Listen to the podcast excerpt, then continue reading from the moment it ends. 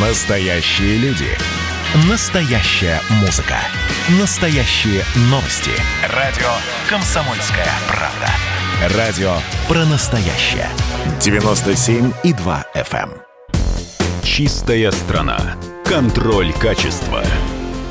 В эфире программа «Чистая страна» и я ее ведущий Александр Чекшин. Сегодня у нас в гостях генеральный директор компании РТ Инвест Шипелов Андрей Евгеньевич. Сейчас я слышал в Японии там биоразлагаемые частично бутылки.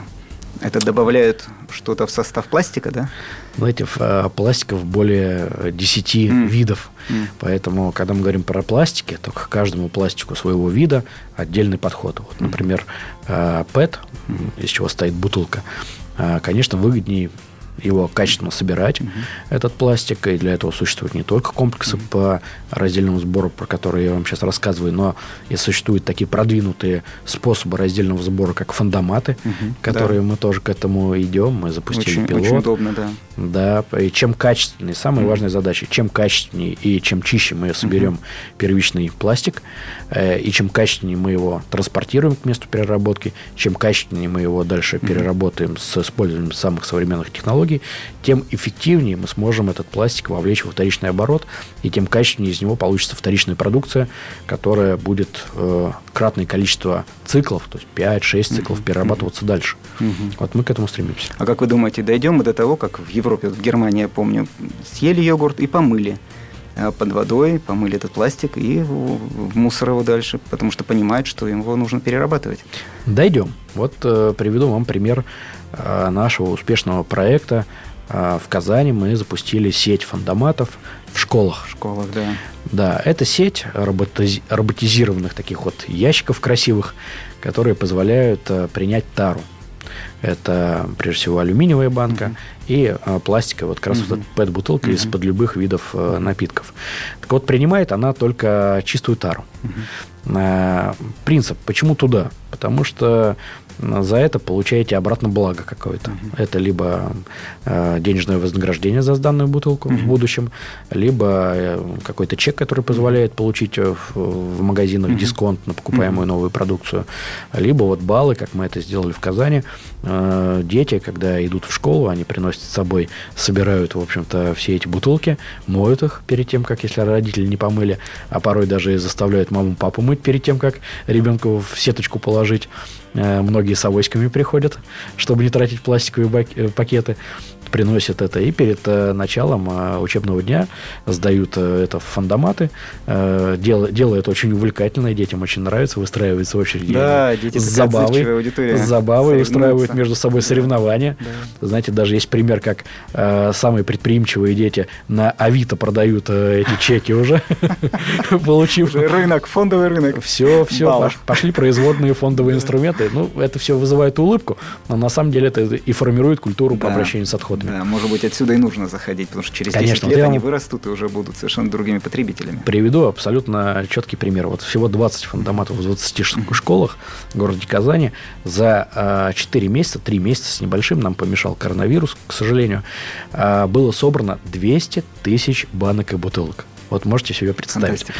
И при том, что это увлекательный процесс, еще раз говорю, что детей даже не надо к этому принуждать. Они с большой охотой не только собирают у себя, но еще и бегают по соседям, договариваются, воспитывают себе предприимчивую жилку, бегают, договариваются о том, что бутылки, выпитые соседом, э, помыли и отдали ему утром.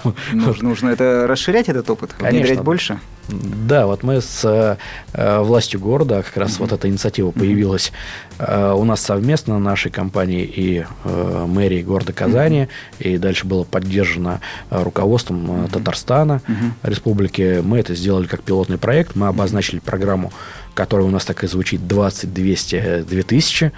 Э, Расшифровывается она так вот 20 это первый пилот, который мы поставили в школах. 200 это 200 фандоматов, которые мы, вот как мы планировали, сделать это к сентябрю, сделать подарок детям, чтобы тотально все школы города Казани покрыть, э, предоставить им всем фандоматы. Но вот коронавирус ввел свои корректировки, и надеюсь, что мы до конца года сделаем 200 фандоматов, поставим их во всех школах э, города Казани, и таким, о- и не только школах, но и детских садах. И таким образом э, каждый ученик, э, каждый э, школьник сумеет реализовать такое вот свое право на поучаствовать вот в этом эксперименте. А ну 2000? и дальше, соответственно, 2000 – это то, когда в каждом дворе в, в общественных местах появятся фандоматы, тотально покрыв весь город. Слушай, ну Казань выходит на первое место тогда, получается, по развитию фандоматов в стране. Ну, здесь, э, хочу сказать, было бы желание а, мы у, властей, у властей города и области. Но вот Московская область тоже собирается тоже делать такой да, же да, эксперимент. Проект, да. Э, просто в Казани это было попроще сделать, так как город очень сконцентрированный. Э, и мы достаточно давно в нем присутствуем. У нас есть там уже инфраструктура, поэтому с минимальными затратами мы смотри, смогли достаточно быстро это сделать. Но, тем не менее, я считаю, что все крупные города, наверное, последуют примеру, увидят и захотят внедрить внедрить такой же опыт у себя. Ну, конечно, 20 школ в Москве всегда можно найти, которые с энтузиазмом в это втянутся. Да. Хорошо, а возвращаясь к перерабатывающим комплексам, я так понимаю, один комплекс перерабатывает порядка 400 тысяч тонн отходов, правильно? Ну, в среднем, да, можно усреднить. А сколько? Ну, вот три комплекса миллион двести, сейчас вы еще поставите, будет миллион шестьсот. А сколько всего отходов генерит Московская область? Сколько же нужно таких перерабатывающих комплексов? Здесь точнее сказать про московский регион. Все-таки mm-hmm, мы да. живем единой агломерацией, Москва, и Московской области. Да. Мы на своем личном примере каждый знаем, mm-hmm. как мы перемещаемся, да. пересекаем эту незаметную да. границу. Сейчас мы чаще живем в области, чем в городе, потому что ну, изолируемся. отдыхаем в области, да, живем в городе. Ну, у каждого по-разному, да. но мы знаем, насколько мы тесно связаны. Да. А, этим мы связаны и экономически, и социально. Таким mm-hmm. образом, отходы ровно так же вместе с нами следуют, mm-hmm. пересекая эту незримую границу двух субъектов, но и мы уже и порой не разделяем, что эти два разных да. субъекта. Поэтому на бытовом уровне. Таким образом, а, можно смело сказать, что в агломерации московского региона формируется 11 миллионов тонн отходов в год. Mm-hmm. Вот этих вот коммунальных отходов, mm-hmm. которые мы с вами продуцируем. А, само собой, большинство этих отходов исторически появлялось на территории э, Московской области, потому mm-hmm. что именно там находились вот эти вот вредные 40-50 лет назад созданные полигоны, Полигоны да. Кучина, Ядровые и все прочие, mm-hmm. которые э, все жители Московской области изучили уже наизусть их э, названия, вынужденно изучили хотелось бы сказать, добавить. Поэтому цель реформы, она очень простая, чтобы этих полигонов больше не было. Значит, надо в 10 раз больше перерабатывающих комплексов, чем а, сегодня. Ну вот э, сегодня уже смело можно сказать э, следующие цифры. Те комплексы, которые построены нашей компанией и э, такими партнерами, как э, мы, области, всего 4 оператора крупных, которые сегодня реализуют такие программы. А, этого достаточно, чтобы переработать все отходы, которые сегодня продуцируются в московском регионе. Вот э, наша вторая очередь, которую мы уже сегодня начали делать, и вот вы привели в пример uh-huh. ППК РЭО, uh-huh. которые являются нашими добрыми партнерами, и сегодня мы двигаемся ровно к тому, вместе с Внешэкономбанком, uh-huh. с, со Сбербанком, с Газпромбанком, uh-huh. это все наши финансовые uh-huh. партнеры, uh-huh. мы двигаемся к тому, чтобы создать дополнительную инфраструктуру, и чтобы уже к середине 2021 года 2021 года. Это вот совсем близко у нас. Угу. Обычно делают прогнозы куда-то далеко, мы делаем прогноз очень близко, чтобы вся инфраструктура по комплексам переработки отходов закрыла потребности московского региона. Угу. Таким образом, э, мы сможем перерабатывать все, что перерабатывается, и наши заводы по термической переработке, как раз когда они будут построены, это 22 год, э, мы сможем вот те самые хвосты угу. перерабатывать на этих заводах. Таким образом, э, на территории Московской области, учитывая э, потребности всей московской агломерации, э, можно смело сказать, что в конце 2023 года система по обращению с отходами будет выглядеть таким образом. 75% всех отходов будут перерабатываться. Часть из них, приблизительно половина, будет перерабатываться во вторичные материальные ресурсы, часть в компост, и определенная часть, это почти 3 миллиона тонн, будет перерабатываться в электроэнергию. Таким образом, всего 3 э, миллиона тонн будут отправляться на э, карты временного хранения, и то эти 3 миллиона тонн будут представлять собой достаточно инертную фракцию, угу. которая не создает нагрузку на окружающую среду. Угу.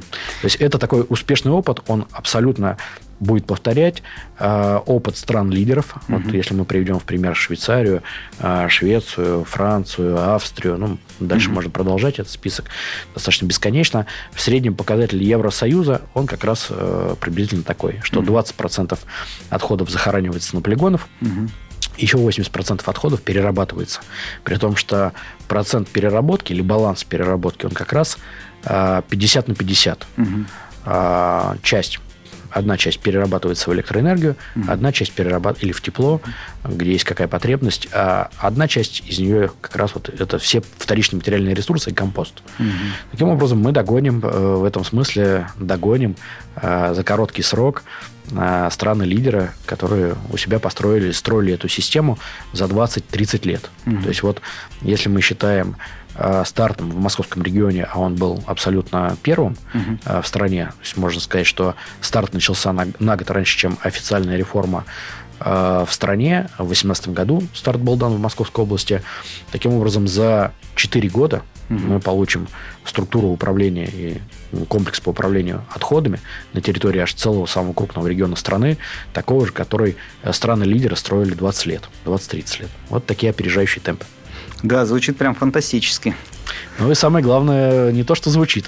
Э, мы уже это все видим. Пожалуйста, приглашаем любого желающего приехать посетить наши комплексы и убедиться это лично, как это все работает. Я напомню нашим радиослушателям, у нас в гостях сегодня был Шипилов Андрей Евгеньевич, генеральный директор компании РТ Инвест. Вы слушаете программу «Чистая страна». Оставайтесь с радио «Комсомольская правда». Спасибо большое. Спасибо.